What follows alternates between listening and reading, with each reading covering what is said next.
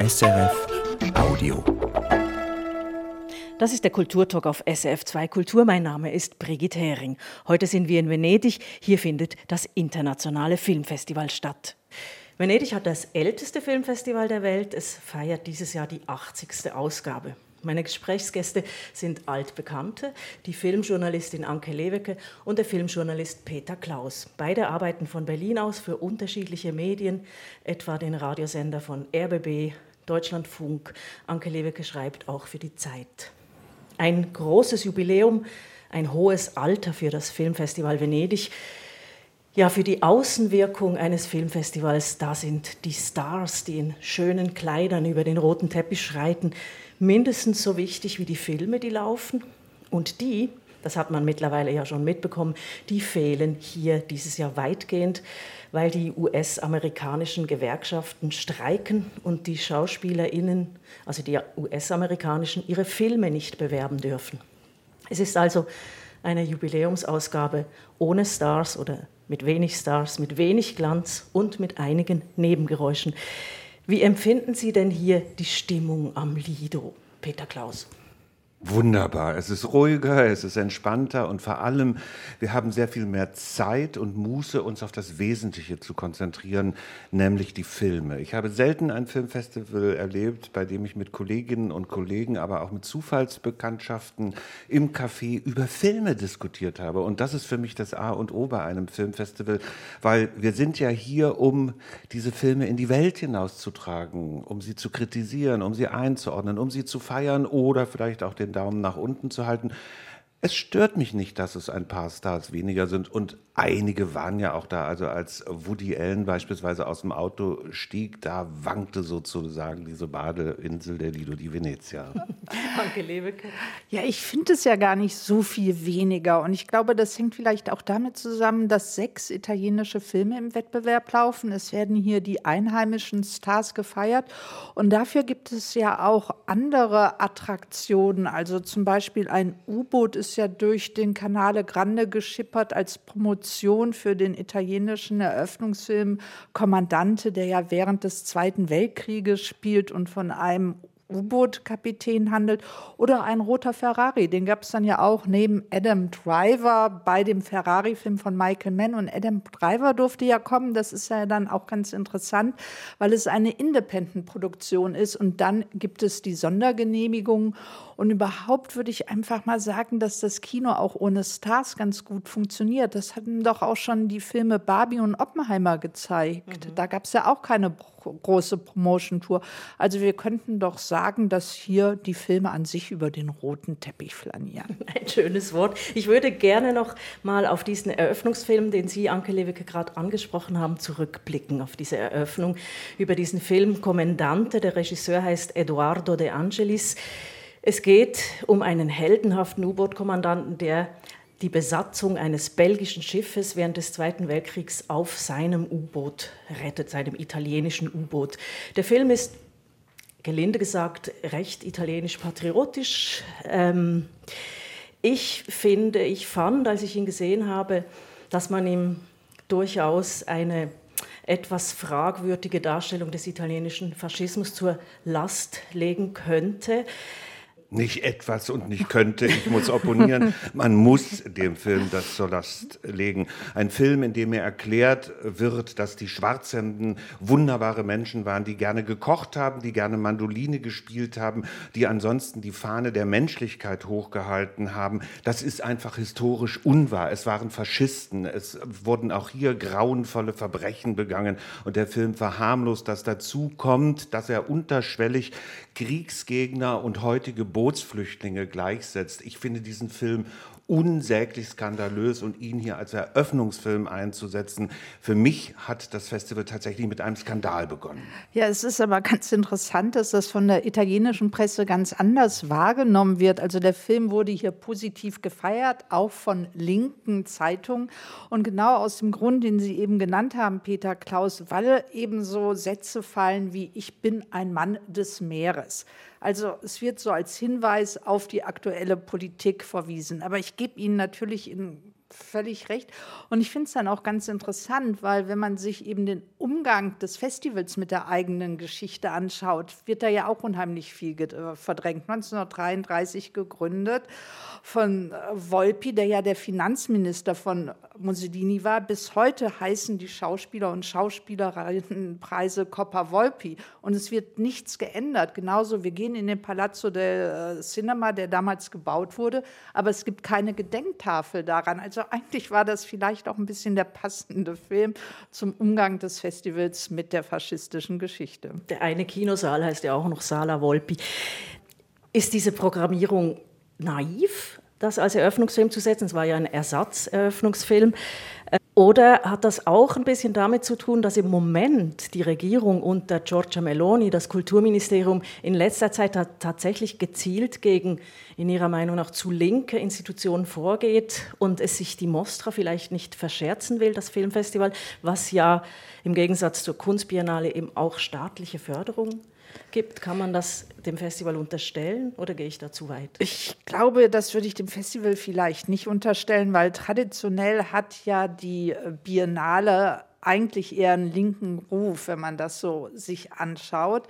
Und ich denke mir eher, dass es eine Notlösung war, weil der Hauptdarsteller Jean-Pierre Flavino, ist ja doch ein großer Star, auch international. Und ich glaube, den wollte man einfach auf dem roten Teppich haben. Aber ich sehe schon am Gesicht von Peter Klaus, dass er darüber ganz anders denkt. Nein, ich denke nicht ganz anders darüber. Wir können in diesem Moment hier nur darüber spekulieren. Allerdings muss man vielleicht auch dazu sagen, dass es im Moment so etwas gibt. Ich benutze ein schreckliches Wort aus der deutschen Nazizeit. Es gibt in Italien im Moment in der Kulturszene so etwas wie Säuberungsaktionen. An verschiedenen Schlüsselpositionen werden bekennend linke Leiterinnen und Leiter verdrängt und werden durch rechtskonservative Persönlichkeiten ersetzt.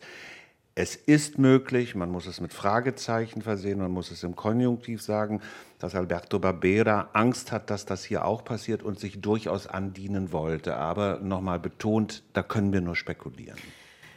Barbera hat sich ja auch auf anderer Ebene noch ein bisschen angreifbar gemacht hier dieses Jahr. Sie haben gesagt, diese Eröffnung empfinden Sie, Peter Klaus, als Skandal. Der andere Skandal, der zelebriert wurde im Vorfeld, war die Einladung von Roman Polanski, Woody Allen, Luc Besson, die, denen, fast all, äh, denen alle dreien sexuelle Übergriffe zur Last gelegt wurden. Nicht alle sind verurteilt worden. Es gibt nur fünf Frauen im Wettbewerb. Sehr viele Filme von Männern, von alten weißen Männern kann man schon so sagen. Es gibt das schöne italienische Wort mene fregismo. Das bedeutet, ist mir doch egal. Das ist äh, so eine Haltung, die hier Alberto Barbera auch ein Stück weit unterstellt wurde. Das sieht, dann, sieht schon ein bisschen nach Absicht aus, diese Programmierung und diese Einladungen. Also mir fällt es mal ein bisschen schwer, wenn ich so Schlagzeilen sehe wie Luc Besson, Woody Allen und Roman Polanski, die Problemregisseure, weil man muss diese Fälle ganz einzeln beurteilen und das wirklich dann sagen. Also das können wir nicht immer so über einen Kamm scheren. Und was der Anteil von Regisseurinnen in Venedig betrifft, das glaube ich wirklich. Da sagt ja Bera, er sucht immer die Filme aus, das interessiert ihn nicht. Also da herrscht hier doch schon noch eine ganz schön ja ein tradierter Umgang mit. Also ich denke auch, was die drei Regisseure angeht, da muss man ja deutlich auch mal sagen, im Falle von Luc Besson und Woody Allen haben juristische Institutionen sie freigesprochen, haben gesagt, es stimmt nicht, es ist nichts passiert. Im Falle von Roman Polanski wissen wir, er hat es zugegeben, ja, da ist Schreckliches passiert, ja, er hat sich an einer Frau vergangen. Und er hat dann einen aus meiner deutschen Sicht sehr fragwürdigen Deal, den ihm die amerikanische Justiz äh, offeriert hat, den ist er eingegangen, das ist dann geplatzt. Seitdem ist er persona non grata in den USA, wird international sozusagen auch gesucht. Aber ich finde auch, man muss das bitte sehr differenziert äh, betrachten. Es gilt dann auch immer, wenn nichts bewiesen ist, für mich nach wie vor weltweit die Unschuldsvermutung. Und zum anderen, auch da muss ich Anke Lewicke recht geben. Ja, es ist so eine Laissez-faire-Haltung hier, um es freundlich auszudrücken oder um böser zu sein, eine Arroganz seit Jahrzehnten, die sich verfestigt hat nach dem Motto, wir machen, was wir wollen, wir sind Venedig. Und Venedig ist ein Filmfestival und deswegen sprechen wir jetzt noch über die Filme, die hier laufen. Der Wettbewerb, der internationale Wettbewerb, auf den beschränken wir uns, weil wir können nicht über alle Filme hier sprechen. Außerdem haben wir auch noch nicht alle Filme gesehen. Bis Freitag sehen wir noch neue Filme. Am Samstag wird dann der Goldene Löwe verliehen. Peter Klaus, über welchen Film müssen wir Ihrer Meinung nach sprechen? Ich meine, wir müssen unbedingt über den neuen Film der polnischen Regisseurin Agnieszka Holland reden, Green Border, also grüne Grenze. Sie schaut vor allem auf die Grenze zwischen Polen und Belarus, eine Grenze, über die Flüchtlinge aus aller Welt versuchen, nach Europa zu kommen, um dort möglicherweise Asylanträge stellen zu können. Der Film ist schwarz-weiß, hat einen dokumentarischen Gestus, begleitet beispielsweise eine mehrköpfige Familie, drei Generationen, Kinder, Elterngenerationen, der Großvater aus Syrien oder aus Afghanistan, eine Englischlehrerin oder oder, zeigt aber auch die Grenzbeamten, die sozusagen Gehirnwäschen durchlaufen und diese Menschen nicht als Menschen betrachten, denen eingeredet wird, hier handelt es sich um Waffen, die unsere europäischen Werte angreifen, wir müssen uns verteidigen, das sind keine Menschen. Und man sieht, dass wir in einer Welt heutzutage im Jahr 2023 in Europa leben, in dem der Faschismus, in dem faschistisches, menschenverachtendes Gedankengut absolut vorhanden ist. Das ist keine Randerscheinung, sondern das ist ja, wenn wir auch auf die europäischen Gesellschaften schauen, ein Trend nach rechts. Der Film ist ein einziger Aufschrei, ein wütender Film, ein wütend machender Film, sehr gut inszeniert. Agnieszka Holland hat sich für eine traditionelle Erzählweise entschieden. Also sie baut Emotionen auf. Ich kann mit den Figuren, beispielsweise polnischen Aktivistinnen und Aktivisten, die kriminalisiert werden, weil sie menschlich handeln, ich kann mit ihnen mitgehen. Ich begleite diese Flüchtlinge. Das ist ein einziger filmischer Aufschrei, der für mich vieles andere, was ich bisher auf diesem Festival gesehen habe, auch verblassen lässt. Und ich finde hochinteressant, dass dieser Film im Wettbewerb gelandet ist. Ich frage mich, ich kann diese Frage für mich selbst noch nicht beantworten. Das ist so ein Ausnahmefilm, ob es nicht klüger gewesen wäre, ihn außerhalb des Wettbewerbs in einer Gala zu zeigen. Denn im Grunde genommen kann die Jury jetzt gar nicht anders, als diesem Film einen der großen Preise als politisches Zeichen der Solidarität auch zu geben, möglicherweise gar den Goldenen Löwen, was ich durchaus richtig finde. Aber wenn Sie jetzt gesagt haben am Anfang, dass der, die Programmierung des ersten Filmes über den faschistischen U-Boot-Kapitän ein Skandal war, dann wäre ja dieser Film eigentlich die Gegenwart Gegenthese dazu. Dieser Film ist dann, absolut die Gegenthese. Dann ja. wäre es ja auch wieder legitim, den genauso im Wettbewerb zu haben, eben gerade als Antithese zu dem ersten Film. Ja, aber es ist doch auch jetzt nicht reines Botschaftskino, sondern der Film lässt sich doch auch Raum und Zeit, damit wir dort auch verortet werden. Also wir kriegen doch auch wirklich ein Gefühl dafür, was es heißt, an dieser Grenze festzuhängen. Wir kriegen aber auch ein Gefühl dafür, wenn man helfen will, dass man gegen Wände anrennt. Also es ist doch auch ein Film, wie soll ich das mal sagen, der eben nicht nur politisch ist, sondern auch von seiner Form eigentlich politisch ist. Absolut, der facettenreich ist, der auch Fragen offen lässt. Wie verhalte ich mich als Zivilist, der ich Angst habe einfach, wenn ich helfe, ich werde kriminalisiert? Kann man nicht auch die Leute verstehen, die sagen, nein, ich möchte damit nichts zu tun haben? Also es gibt hier eine Szene, dass eine Helferin von einer Freundin ein Auto geliehen haben möchte, um Flüchtlinge aus dem Wald zu holen. Und als die Freundin mitkriegt, warum sie das Auto haben möchte, sagt sie, nein, ich habe Angst, ich möchte das nicht mehr. Und sie wird nicht verurteilt. Das ist hochinteressant, das ist sehr feinsinnig und gerade deshalb auch in dem, was Anke Lewicke eben beschrieben hat, so ungemein wirkungsvoll. Also auch cinematografisch ein guter Film und nicht nur thematisch. Absolut. Wir sind ja absolut. In einem Filmfestival in einem Wettbewerb. Ähm, wie politisch ist denn der Wettbewerb dieses Jahr? Ja, ich finde, dass es so manchmal so verschenkte Möglichkeiten gibt. Also nämlich zum Beispiel Michael Manns Film Ferrari über Enzo Ferrari, der spielt ja nur 1957, bewegtes Jahr, weil eben seiner Autofabrik geht es nicht besonders gut. Er muss Rennen gewinnen. Gleichzeitig äh, kriegt seine Frau mit, dass er schon lange ein Doppelleben führt und er mit einer anderen Frau ein Kind hat. Und so bewegend diese Jahre sind, weiß ich trotzdem nicht, was eigentlich Michael Mann an Ferrari inszeniert hat und dass er eine ganz zwiespältige Figur war. Also, dass er ein Faschist war, der einen Orden hatte. Er wird ja auch immer Kommentatore genannt in dem Film. Dass seine Fabrik auch Waffen während des Zweiten Weltkrieges äh, gebaut haben, das wird alles nicht thematisiert, was ich eigentlich wichtig finde, um diese Figur auch zu verstehen, um seinen Hang dann auch später von Waffen dann wieder zu schnellen Autos Mythos zu kommen. Das hätte ich interessant gefunden, fand ich verschenkt. Und genauso bei Maestro von Bradley Cooper, das ist ja das Leben von Leonard Bernstein.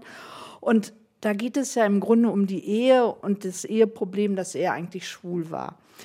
Und hier hätte ich auch gefunden, dass die Homosexualität, was hat das geheißen in den 50er, 60er, 70er Jahren, wenn man als so großer Dirigent, Komponist homosexuell war? Welche gesellschaftlichen Konventionen musste er da gegen ankämpfen, bestehen? Und das erzählt der Film für mich eigentlich auch nicht so richtig. Und es fehlt für mich auch mit Blick auf die 50er Jahre die Auseinandersetzung mit der Zeit der sogenannten Kommunistenjagd. Auch da war ja Bernstein ein Angegriffener und musste sich zur Wehr setzen. Auch dieser Aspekt ist rausgenommen.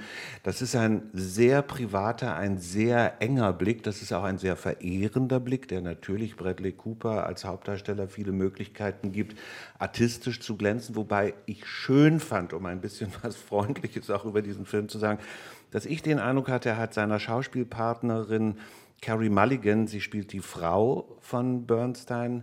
Er hat ihr fast diesen Film geschenkt. Diese Schauspielerin darf wirklich glänzen. Sie darf facettenreich die inneren Kämpfe dieser Frau zeigen, was ihre Liebe angeht, was aber auch ihr Misstrauen angeht, was ihr Verletztsein angeht. Das hat mir wiederum sehr gut gefallen, wobei ich recht gebe sofort dem Einwand, der Film heißt Maestro und der Film scheinbar will uns die Persönlichkeit dieses Musikers nahebringen. Und es ist, wie so oft in der Filmgeschichte, nicht gelungen, Musik in Bilder umzusetzen. Also Maestro ist ja einer der Filme, die mit ganz großer Spannung erwartet wurde. Ist einer der so ein Leuchtturmfilme im Wettbewerb. Er wird auch, ähm, ist einer derer, die auf der Oscar-Startrampe stehen.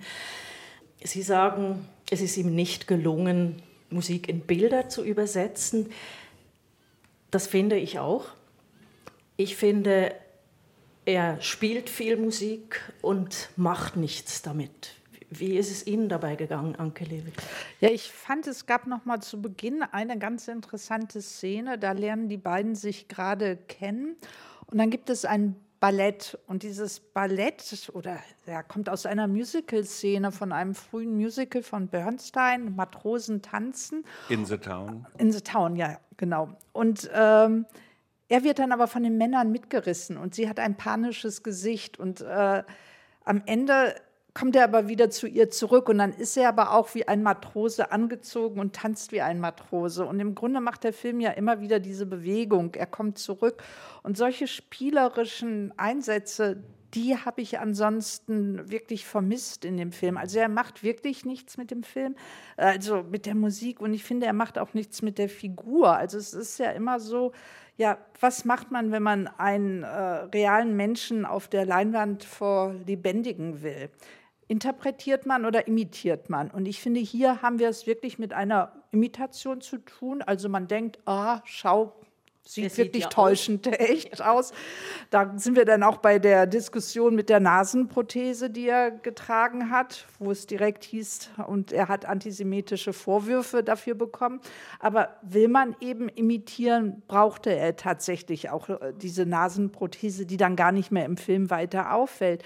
Und ich finde, das ist auch der Film bleibt eigentlich unter seinen Möglichkeiten. Also der Zusammenhang zwischen seinem Begehren, seinem inneren äh, Zerrissensein, das wird zwar mal ausgesprochen, aber nie, ja, wie Peter Klaus schon gesagt hat, in Bilder, Ton oder irgendwas übersetzt. Imitieren finde ich ein spannendes Stichwort. Das trifft es, glaube ich, ganz genau, wobei ich diesen Antisemitismus-Vorwurf unerträglich finde. Die Leute, die ihn erhoben haben, müssen sich fragen, ob sie nicht die eigentlichen Antisemiten sind, weil diese Nase fällt einem überhaupt nicht auf. Ja, er imitiert Bernstein, ja, er sieht aus wie Bernstein. Ich, der ich auch eine riesen Nase, einen riesen Zinken habe, muss sagen, wunderbar.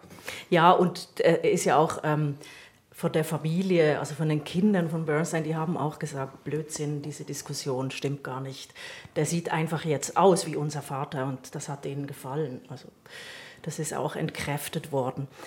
Also ein Film, in den große Erwartungen gesetzt wurden, die er nicht so recht erfüllen konnte.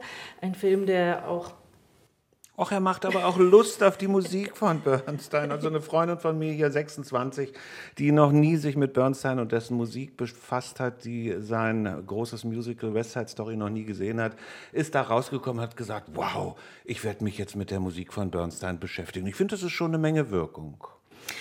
Es gibt diese großen Filme, über die man sehr viel schon im Vorfeld geredet hat, wo man überall Plakate sieht, die dann auch sehr bald auf Netflix äh, oder in den Kinos anlaufen. Und dann gibt es eben, und das ist das Schöne an so einem Festival, auch immer die etwas leiseren, kleineren Filme, die dann aber auch eine große Wirkung entfalten können.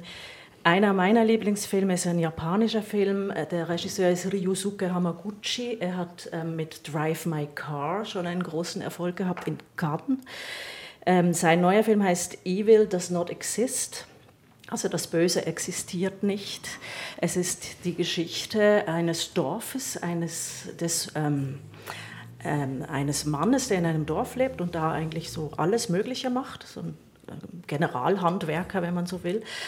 Und dann kommt eine eigentlich eine Modelagentur, die aber durch die Pandemie äh, Probleme hat und jetzt etwas Neues machen will, nämlich einen Glampingplatz da aufmachen. Kommt in dieses Dorf und bringt eigentlich das ganze Dorf durcheinander.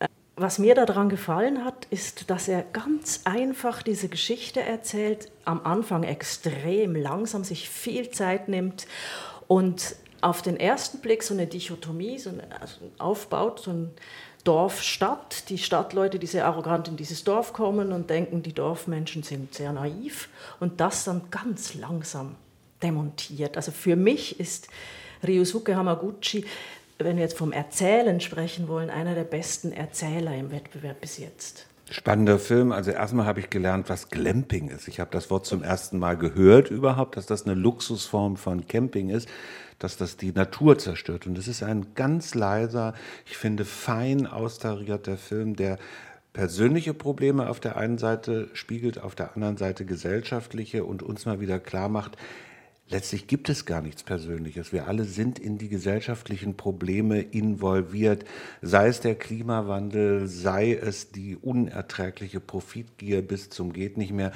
Es ist ein Film, der mich persönlich erstmal auch in so eine große Ruhe gebracht hat. Ich habe da erstmal einfach gern zugesehen und wurde immer aufgeregter im Laufe des Films, weil diese Problematik immer schärfer zum Tragen kommt, bis es am Ende, und ich glaube, das ist richtig so, ein Rätsel bleibt, ein Kind verschwindet, ja, verschwindet es, es ist tot, lebt es noch, wir erfahren es nicht und wir erfahren auch nicht, was aus der Welt wird. Wird sich die menschliche Vernunft doch nochmal durchsetzen und im Einklang mit der Natur versuchen, eine menschliche und auch der Natur, also auch eine natürliche, der Natur entsprechende, also auch natürliche Zukunft zu schaffen? Oder ist die Menschheit zum Aussterben verurteilt? Spannend. Ja, das Schöne an dem Film ist dass man in seiner Einfachheit ja gar nicht merkt, wie toll die Bildtableaus eigentlich gebaut sind. Also, dass wir da auf einmal mitten in einem Wald irgendwo in Japan sind und erstmal einfach nur einen Mann beobachten, der Quellwasser in Kanister umfüllt und der dann auf einmal wilden Wasabi entdeckt, der besonders gut mit Udon-Nudeln schmeckt. Also, dass man wirklich in den Rhythmus eines anderen Alltags reinkommt, das kriegt Tamaguchi, finde ich, unheimlich gut hin. Also auch in Fahrten. Und das finde ich ganz interessant, dass die Kamera sozusagen, sonst gibt es immer die Drohne, aber hier ist es umgekehrt von unten nach oben. Also wir sehen eigentlich nur in einer langsamen Fahrt immer wieder die Baumkronen und den Himmel. Und das hat so eine schöne Bewegung. Ja, ich fand das auch metaphorisch spannend. Ich habe das schon verstanden, auch als ein Bild für die ewige Suche nach Erlösung, wobei der Film uns klar macht, es gibt keine Erlösung, die von oben auf uns runterkommt, sondern sie muss von unten, von uns bewerkstelligt werden. Also ein Stück weit, wenn ich Ihnen zuhöre, ein Film, der einfache gesellschaftliche Fragen thematisiert und dann eben äh, immer dringlicher wird, also so habe ich ihn auch empfunden und deswegen in all seiner Stille und in all seiner feinen Beobachtung eben auch ein sehr politischer Film. Absolut. Ähm, wir haben von ganz stillen Bildern geredet. Er hat auch einen großen Realismus in seinen Bildern. Als letzten Film würde ich gerne noch den, sagen wir mal, vielleicht lautesten Film im Wettbewerb ansprechen. Der griechische Regisseur Georgios Lanthimos hat ihn gemacht. Der Film heißt Poor Things. Emma Stone ist in der Hauptrolle und das ist ein ganz irres Stück Kino. Ja, man muss eigentlich nur mal die Geschichte erzählen, dann wird man ja schon irre. Also eine Frau will eigentlich Selbstmord begehen, wird von einem wahnsinnigen Wissenschaftler, der von Willem Dafoe gespielt wird, aber gerettet und zwar indem er das Gehirn ihres neugeborenen Kindes in ihren Kopf einpflanzt. Also wir haben eine Frau in einem erwachsenen Körper mit einem Gehirn eines Babys. Und wir sehen jetzt einen wunderbaren Entwicklungsroman. Also sie ist trotzig alles. Sie entdeckt dann ihre Lust und sie geht auch auf Abenteuerreisen. Und ich finde das so toll, wie der Trotz immer mehr umschlägt bei den ganzen Erfahrungen, die sie macht, wenn sie mit einem Mann nach Lissabon reist, wenn sie Prostituierte später in Paris ist. Dass einfach alles auch erst, ja, wenn sie in der jugendlichen Phase ist, ist sie so eine Anarchistin und später entwickelt sie aber auch sowas wie gesellschaftliche Verantwortung und will eigentlich auch äh, ja, ein bisschen das Leben und die tradierten Rollenbilder über den Haufen werfen. Und das wird uns alles in diesem irren, bekloppten Film, der sehr kulissenhaftig äh, ist, immer durch ein Fischauge erzählt. Wobei ich schade finde, dass sie am Ende dann die gesellschaftlichen Konventionen nicht wirklich über den Haufen wirft, sondern an der Seite eines Mannes bleibt. Sie hat eine wunderbare Freundin. Ich habe immer gedacht, die beiden Mädels brennen hoffentlich durch. Also es gibt eine Wahlfamilie am Ende. Also das würde ich jetzt nicht. Äh Mir war das Ende ein bisschen zu klein, muss ich gestehen. Aber der Film, ich habe den gelesen als, ähm, er spielt ja in so einer fiktiven Zeit, die aber so um 1900 rum sein könnte oder viktorianisches Zeitalter. Es ist alles äh, sehr fiktiv. Es gibt ja auch. Surreal auch. Es gibt Tiere mit ähm, Entenkopf und Schweinehinterteil. Ich habe es gelesen als einen Aufklärungsfilm. Aufklärung im Sinne von Voltaires Candide-Aufklärung. Aufklärung im Sinne ah, ja. von, jo. wir brauchen in der heutigen Zeit wieder ein Aufwachen. Wir müssen uns wieder bilden. Also das ist ja auch ein Bildungsroman. Ja, auf alle Fälle. Und sie bildet sich über ihren Körper, über Sex. Und sie erlebt aber auch viel Sexismus. Also mit Georgios Lantimos ähm, sind wir beim bis jetzt äh, buntesten, lautesten Film angelangt. Ein Plädoyer für Entwicklung, Entdeckung und wir bleiben hoffentlich auch so neugierig, auch wenn das Filmfestival von Venedig hier nicht ganz so schräg ist. Aber manchmal sind die Filme ja schon auch so komische Zwitterwesen, wie wir sie in diesem Film sehen können. Wobei ich dann da noch anfügen möchte, dass es ganz schön wäre, wenn sich Alberto Barbera als großer Chef hier ein bisschen was beispielsweise vom Lantimos-Film übernehmen würde, wo es ja auch eine sehr schöne Botschaft gibt. Ja, ich als Einzelperson bin wichtig, aber ich bin nicht der Nabel der Welt. Das ist ein schönes Schlusswort, Peter Klaus. Das Löwenorakel, das können wir leider noch nicht vollständig machen. Ich möchte noch eine Frage stellen. Muss sich nach dieser 80. Geburtstagsausgabe das Festival von Venedig neu erfinden? Braucht es radikale Veränderungen? Nö, ich finde, es ist immer noch eine gute Mischung. Die Oscarsaison geht los und gleichzeitig laufen sehr viele radikale Autorenfilme im Wettbewerb. Die könnten noch radikaler werden. Aber eigentlich finde ich, ist das Festival gerade im Vergleich mit Berlin und kann hier so ganz gut mit seiner Richtung aufgestellt. Warum was ändern? Genau, warum was ändern? Das war der Kulturtalk vom 80. Internationalen Filmfestival von Venedig. Vielen Dank an meine Gäste Peter Klaus und Anke Lewecke. Mein Name ist Brigitte Hering und am Samstag wird hier der Goldene Löwe verliehen. SRF Audio.